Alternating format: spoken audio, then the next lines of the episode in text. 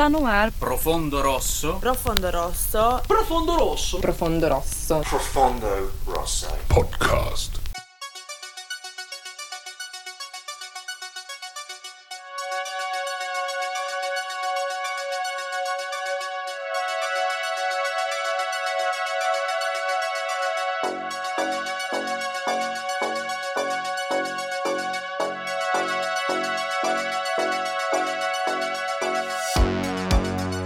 Bem, estamos no ar, está começando mais um Profundo Rosso Podcast, o seu podcast sobre cinema fantástico na internet. Eu sou o Rodrigo Marchetti, como diz o ditado, a voz do povo é a voz de Deus. Vocês pediram, então hoje eu vou falar para vocês sobre essa continuação dantesca distribuída pela Netflix. Antes, vamos àqueles recadinhos marotos. Quer ficar por dentro de tudo que vai rolar nessa nova temporada do podcast? Então tem que nos seguir lá no nosso Instagram. Já postei a programação de março. Então segue a gente lá no arroba profundorossocast e se você tem dicas, sugestões ou pedidos, tem que mandar um e-mail para nós lá no profundorossocast@gmail.com. Lembrando que está aberto o convite aí para quem quiser escolher um filme e participar do programa comigo. Já recebi algumas solicitações aqui e elas entrarão aí já no final deste mês e do próximo. Estamos organizando a agenda aqui e teremos novidades aí para vocês nos próximos episódios.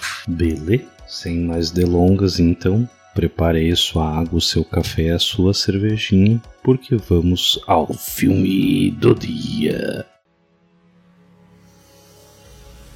Um grupo de jovens decide dar vida nova a uma cidade fantasma no Texas, mas eles acabam se deparando com Leatherface, o maníaco da serra elétrica. E o filme de hoje é o Massacre da Serra Elétrica, O Retorno de Letterface, de 2022. O Retorno de Letterface tem o roteiro de Chris Thomas Devlin e a direção fica por conta de David Blue Garcia. A partir de agora, esse programa terá spoilers. É isso aí. Se você ainda não assistiu O Massacre da Serra Elétrica, O Retorno de Letterface, vai lá, assiste, tem na Netflix, assiste lá e depois volta aqui, porque aqui eu tento fazer para vocês aquela análise aprofundada. Bora, culpado! Ajuda o maluco que tá doente! Bom, jovens, vocês votaram na nossa enquete lá no Instagram pedindo um episódio sobre essa continuação do Massacre da Serra Elétrica de 74, que foi lançada aí recentemente pela Netflix. Antes de eu começar a análise em si do filme, eu queria comentar algumas coisas com vocês que eu vi circulando aí pela internet após o lançamento deste filme. Muita gente detestou, algumas pessoas gostaram do filme e como tudo é feito hoje nas redes sociais, os pontos de vista foram defendidos aí com muito fervor. Porém, um comentário que eu li ali me chamou bastante atenção. Abre aspas. O novo filme não é ruim. Você que está sendo saudosista, fecha aspas. Todo mundo que acompanha aqui no podcast sabe que o meu filme de terror favorito é o Massacre da Serra Elétrica de 74, o original, se vocês preferirem. E sim, em alguns aspectos eu tendo a ser saudosista aí, porque os filmes clássicos de terror e os clássicos de ação ali dos anos 80 e 90 fizeram parte da minha infância e da minha adolescência, então eu tenho uma forte memória afetiva aí em relação a eles. Ao mesmo tempo, eu também entendo que é impossível recriar um novo massacre da Serra Elétrica com a aura, o peso e a demência que o original tinha, né, por vários aspectos, principalmente o período e as circunstâncias que ele foi feito. Esse comentário, particularmente, deixa subentendido que nós, velhos, e aí eu me incluo nessa, né, não gostamos de produções novas de terror, o que não é uma verdade absoluta. O que eu posso falar por mim, né, não posso falar pelos demais que não gostaram do filme, é que sim, eu não costumo gostar de remake, reboots, prequels e essas coisas todas aí, e desses filmes pós-geração MTV aí, que é aquela coisa de edição cheia de cortes rápidos e pirotecnias e CGI e coisa que parece coisa de videoclipe. Só que aí, até então, dizer que o novo filme do Massacre Elétrica é bom já é um pouquinho demais. Porque analisando ele como uma obra cinematográfica, ele não é bom, ele é ruim. E isso não é ser saudosista, porque a gente teve vários filmes aí novos, recentes, muito bons, como o próprio Medium, que eu comentei com vocês no Instagram, nos stories, A Corrente do Mal, que é o It Follows, A Bruxa, Doces para o Diabo, o Saint Maud, que também entrou aqui no podcast, ou até mesmo o primeiro ali, sem conexão da, da Netflix, né? Puxando aí pro, pro Slash. Mas teve, né? Teve bastante coisa boa aí nos últimos anos. Ainda bem. E o que esses filmes que eu citei têm em comum é que todos eles são produções de baixo orçamento e com roteiros originais. Ah, mas os filmes são originais, Rodrigo? Não, é que nenhum deles apela pro caça-níquel das prequels, reboots e continuações que se tornou uma tendência hoje por causa das faltas de ideias em Hollywood e também pela grana excessiva das produções que, na minha opinião, acaba tornando os filmes vazios, porque quando se tem pouca grana, pouco recurso, se tende a se focar mais na história, no contexto e no impacto que a obra quer causar em si, que é aquele famoso fazer muito com pouco, né? Mas eu até acho que eu falei demais aqui. A metade do, dos nossos ouvintes já devem ter dormido aí nesse meu monólogo. Então, bora pra análise. É o ano todo, vem, compadre! O filme ele tenta surfar na onda do Halloween de 2018, se tornando uma continuação direta do original e ignorando as demais continuações e afins. E aqui, amiguinhos, é que temos um dos principais erros dessa continuação, para mim, que ao invés da história se focar na personagem principal e sobrevivente do primeiro filme, como Halloween faz com a maravilhosa Jamie Lee Curtis, esse aqui foca nos jovens ricotes idealistas que nada a ver tem com o eixo principal da trama do primeiro filme. Então, nós acompanhamos esses quatro jovens aí, a Melody, a Lila, o Dante e a Ruth, que pretendem criar uma comunidade anti-armas no interior do Texas. Sim, jovens, vocês ouviram bem. Anti-armas no Texas. Esse ponto da trama em si é uma contradição, porque se a gente conhece um pouquinho da história do Texas aí, a gente sabe que ele é um dos principais estados dos Estados Unidos pró armas, inclusive com permissão de ter porte de arma não velado. Né? O cara pode andar com a arma pendurada na cintura no Texas. Mas vamos voltar pro filme aqui. Quando eles estão num posto de gasolina no início do filme, indo para tal cidade de Harlow lá, a Lila que é a irmã mais nova da Melody ali, vê uma matéria na televisão falando sobre a história do primeiro filme, que é muito conveniente para o roteiro, já que os personagens não vão ter que se dar o trabalho de investigar nada no filme. Já um contraponto é que para a nova geração isso serve como um ponto de partida e ligação para eles entenderem os acontecimentos do primeiro filme para quem ainda não assistiu, né? Pegou essa nova safra aí dos remakes desde 2003 aí com a Jessica Biel e companhia. Os jovens então chegam aí nessa cidade de Harlow. Eles conseguiram um grupo de investidores, uh, conseguiram que o banco tomasse posse dessas propriedades que estão lá, então eles querem criar uma comunidade para que as pessoas traumatizadas aí pela violência, como é o caso da irmã mais nova da Molly, a Lily, que foi avejada em um tiroteio numa escola nos Estados Unidos, possam ter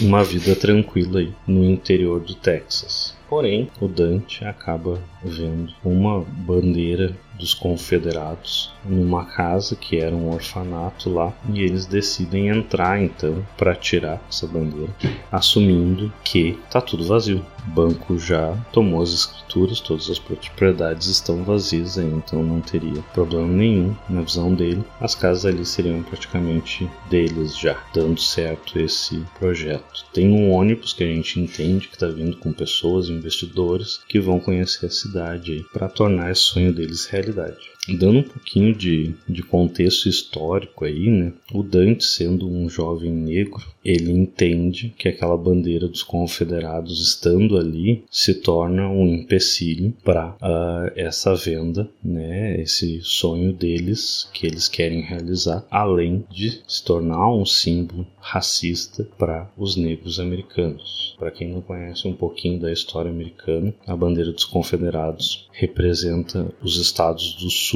que, durante a Guerra Civil Americana, lutaram a favor da escravatura, de manter os negros. Né? Então, não sou nenhum professor de história aí, vocês podem uh, se informarem mais sobre isso, mas ela ainda é tida como um símbolo racista pelos americanos, principalmente pelos jovens e pelos negros americanos, porque ela representa essa luta contra os direitos da comunidade negra nos Estados Unidos. Então ainda é muito comum se ver em alguns lugares, em algumas cidades, em alguns bares, essa bandeira ainda. A bandeira do Texas ela acaba sendo parecida, né? Então a gente tem que tomar um cuidado aí para não confundir. Mas no filme é colocado também como uma forma de crítica à sociedade americana. Eles entram nessa casa e eles acabam descobrindo que tem uma senhorinha ali que não deixou a casa. Né? Eles têm uma discussão sobre a questão da propriedade da casa. No meio dessa altercação aí, a gente vê bebezão Letterface aparecendo ali nas sombras e eles acabam, né, o Dante aí sendo um pouco excessivo, agressivo aí, eles acabam causando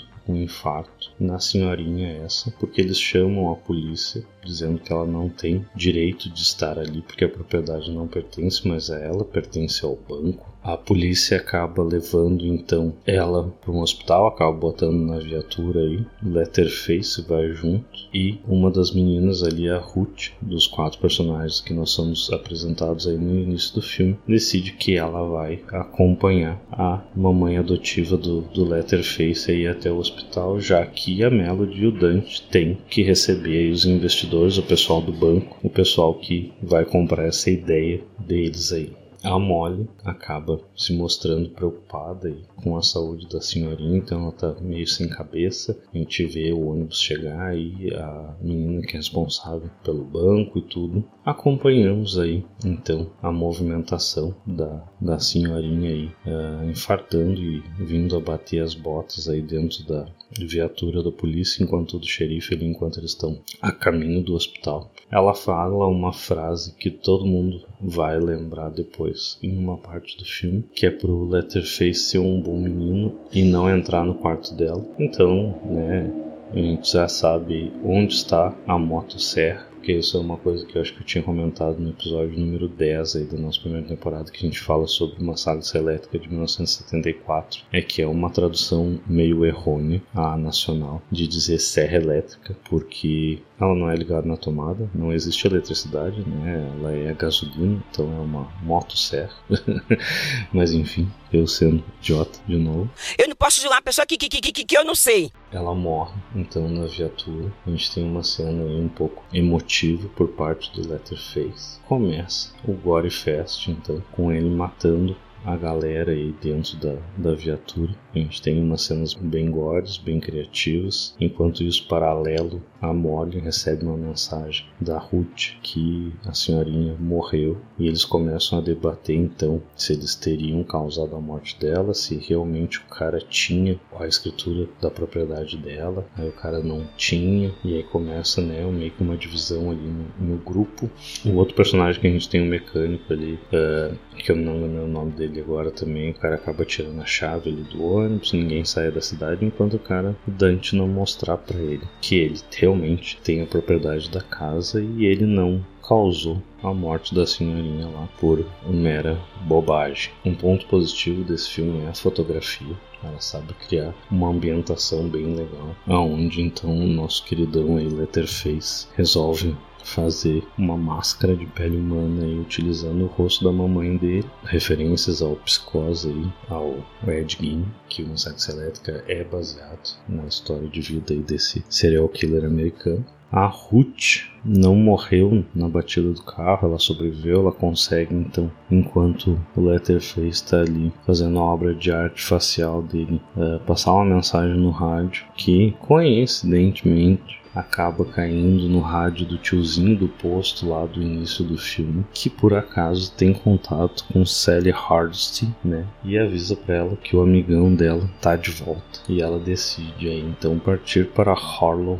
no Texas, para terminar aquilo que ela não conseguiu no primeiro filme. Eis que Letterface então volta para casa e, por incrível que pareça, as pessoas continuam invadindo a casa dele, né? Tá aí uma coisa que desde o primeiro filme Massacre Elétrico as pessoas não param de fazer, as pessoas não aprendem, né? Que é invadir a casa dos outros no Texas ainda, porque ele se depara com o Dante e a Melody ali procurando a escritura da casa e ela realmente tinha a propriedade no nome dela. A Melody acaba achando a escritura aí, porém é tarde demais para pedir desculpas porque Letterface já encontra os invasores. E aí temos algumas cenas que remetem ao primeiro filme. A gente tem uma boa cena de perseguição por dentro da casa, mas um pouquinho antes disso a gente vê o lamento do Letterface em ter perdido a mãe adotiva ali chorado com o vestido dela, o que remete um pouco também ao psicose. Porém, uh, essa cena se torna meio ambígua porque ele sendo um psicopata, ele não deveria ter afeição às pessoas, né? A principal característica da psicopatia aí é tu não conseguir demonstrar sentimentos, né?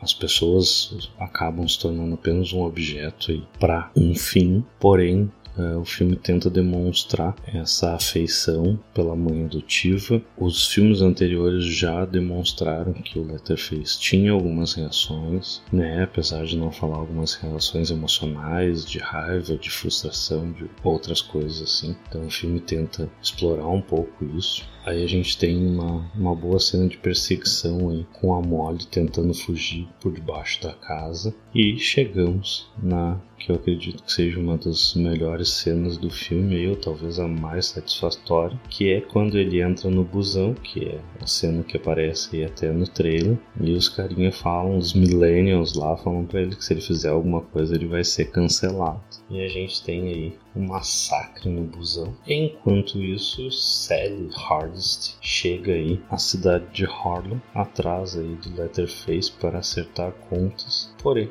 ela fica chateada aí que ele não reconhece ela. They ask you how you are, you just have to say that you're fine when you're not really fine, but you just can't get into it because they would Ele tá afim mesmo é de matar as duas irmãs que restaram depois do massacre do busão para se vingar da morte da mãe adotiva dele. Então começa uma, uma caçada aí da Sally contra o Letterface. Temos aí duelo entre Sally e Letterface, duelo das irmãs contra o Letterface. Muita coisa que acontece aí nessas cenas é inverossímil, é muito difícil de ser levado ao pé da letra, de ser trazida para a realidade. Porém, tudo é muito bem filmado, como eu disse antes, a fotografia e a direção de fotografia é um dos pontos muito positivos desse filme. A direção também ela acaba sendo, apesar de né, não concordar vários aspectos da história. E a gente se encaminha para o final do filme, que esse ato final aí dos duelos dos personagens com o Letterface é o terceiro ato do filme.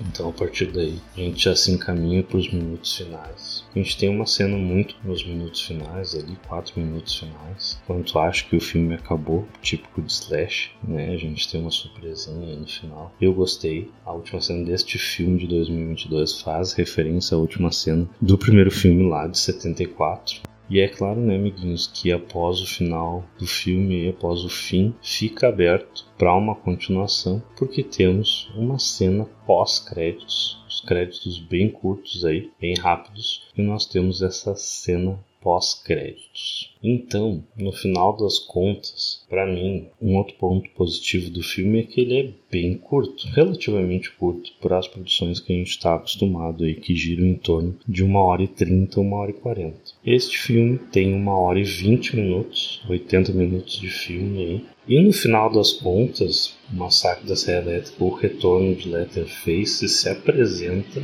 como um slasher para a nova geração que quer aí um gore fest sem compromisso que é um filme para dar umas risadas, ver um sangue jorrando aí, sem muita expectativa como entretenimento mesmo, né? Ele é esse filme aí para para galera nova. Porém, já para nós velhos e saudosistas, ele é um filme com uma história ruim que desperdiça personagens e subtramas que poderiam ser explorados aí de maneira mais efetiva e mais profunda. Eu não vou me aprofundar muito nessa colocação porque muita coisa tem spoiler, então eu tive que adaptar algumas, algumas coisas que eu iria falar aqui, uh, dar um pouquinho da história para vocês, mas não entrar muito em detalhes, porque são spoilers que vão acabar estragando a diversão de vocês e, e pode mudar também um pouco a forma como vai assistir o filme. Por expectativas, né, de ter essas referências do primeiro filme de 1974. Então, de uma forma geral, sobre o filme, eu acredito que era isso. Você está ouvindo Profundo Rosso Podcast. Bom, será que temos curiosidades? Temos sim. E as duas primeiras curiosidades que eu trago aqui hoje para vocês, elas remetem a fatos que aconteceram durante a produção deste filme. Este filme estava programado para ser lançado nos cinemas em algum momento em 2021, mas todos os planos foram descartados devido a uma série de exibições de teste desastrosas, fazendo com que nenhuma distribuidora quisesse comprar os direitos de distribuição do filme. Por isso, posteriormente, ele foi vendido para Netflix. As exibições testes, que são os test screens que eles chamam, é quando o estúdio então pega uma galera, mais ou menos a faixa etária que eles acreditam que é o público para aquele tipo de filme, e eles assistem um primeiro corte, uma primeira versão de corte ali do filme, e eles testam a reação do eles conseguem ver onde o pessoal reage mais, onde o pessoal tem mais susto, onde o pessoal dá mais risada, esse tipo de coisa. E, se necessário, se os caras tiverem orçamento, eles vão lá e dão uma reeditada no filme, acrescentam mais umas cenas, alguma coisa assim. Pelo jeito aqui, não teve jeito. A galera que viu nas exibições testes não gostou mesmo. Talvez né, o que acontece aí em 24 de agosto de 2020 fosse um presságio que essa rejeição poderia acontecer quando os irmãos Ryan Tuchel e Andy Tuchel se separaram aí do projeto, resolveram abandonar o projeto desse novo massacre da Serra Elétrica na primeira semana de produção do filme que estava sendo filmado na Bulgária. A dupla foi substituída então por David Blue Garcia, que descartou muita coisa do que tinha sido filmado e refilmou algumas cenas anteriores. A próxima curiosidade é para quem é velho e gosta de Rambo, que nem eu, é que o celeiro da casa da Sally, que é visto durante a sua cena introdutória, quando ela recebe o telefonema sobre o retorno do Lele aí, são os cenários da produção de Rambo até o fim de 2019. Rambo 5 para quem está mais familiarizado aí com a numeração das sequências de John Rambo. A placa da estrada que aparece diz Harlow População 1974 não é mera coincidência, é uma referência aí ao ano que foi lançado o primeiro massacre da Serra Elétrica. E por último, mas não menos importante, esta é uma curiosidade curiosidade para quem gosta de kill counts, para quem gosta de contagens de corpos em slashers, é que naquela cena do ônibus do massacre no busão, nove pessoas foram mortas pelo Lele Letterface naquela cena. Você está ouvindo Profundo Rosso Podcast. Bom, ficaram curiosos aí para saber a minha nota e as notas da crítica? Então vamos lá. No IMDB, com 35 mil votantes, este filme recebeu um 4,9 por conta do público. Já no Rotten Tomatoes, a crítica abalizada deu 32% e o público apenas 29%.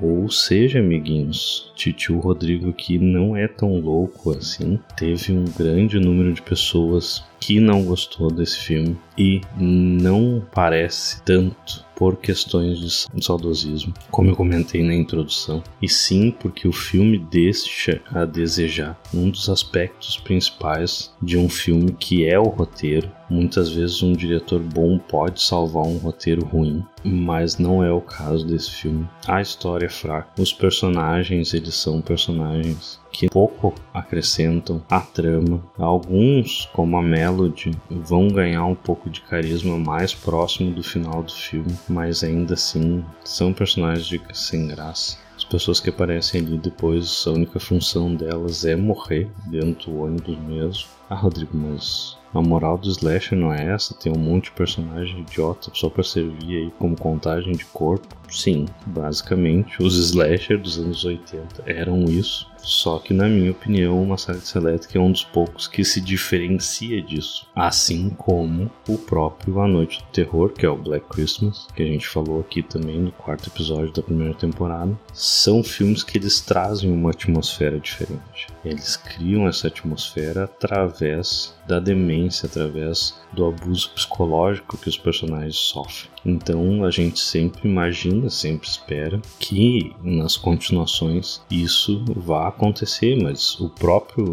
Toby Hooper não fez isso no segundo filme, no Massacre Elétrica 2. Né? Então teria muito ali a ser explorado. A gente tem subtramas, a gente tem muita coisa que é jogada no ar e que não é explicado e o filme não faz questão de explicar, do tipo como Letterface era um adulto no primeiro filme e foi parar num orfanato porque ele tem problemas psicológicos. Ele conseguiu ficar esses 50 anos sem matar ninguém porque a tiazinha lá escondeu a motosserra dele. Uh, a gente sabe que a Lila ali foi baleada no massacre da escola. Existem críticas à sociedade moderna que são jogadas ali, mas pouco acrescentam a trama. Então tem muita coisa que poderia ser desenvolvida ali. Porém, o filme opta pela trilha mais fácil aí, pelo caminho mais fácil, que é justificar tudo com gore, é, tentar aí dar alguns sustos fáceis no pessoal. Apresenta um letterface decente, né? Não tem muitas críticas a fazer pro ator que interpreta. Eu acho que esse novo visual aí ficou legal. As duas versões da máscara que eles apresentam, que a gente vê de relance em alguns momentos, ficou bem demente. Ela fica meio torta na cara dele, então isso é legal. Mas eu não posso fugir né, desse ponto principal que o filme em si não é legal, a história não é legal, então o filme acaba perdendo muito com isso. Então, por isso, a minha nota para ele é uma nota 5. Vermelhou aí o boletim do Sr. David Blue Garcia, mas é o que temos para hoje. Se prepara porque acabou, viu? Bom, era isso, pessoal. Esta foi a minha análise quase aprofundada de O Massacre da Serra Elétrica ou Retorno de Letterface. Você gostou? Não gostou desse episódio? Quer fazer uma crítica? Tem uma sugestão? Quer me xingar aí porque eu falei mal desse filme? Manda um e-mail para mim, então no profundoroscast@gmail.com. Como eu falei antes, eu postei aí a programação do mês de março. Teremos filmes bem bacanas ainda para falar nas próximas sextas-feiras. Então, se você quer ficar por dentro de tudo que vai ainda rolar nesta temporada do Profundo Rosso, tem que nos seguir lá no nosso Instagram @profundorossocast. Deixo aqui como sempre o meu muito obrigado a todos vocês que têm nos ouvido aí, nos feito companhia nessa nova temporada. Desejo a todos aí uma boa noite, uma boa semana, bons sonhos e nos vemos no próximo episódio. Valeu!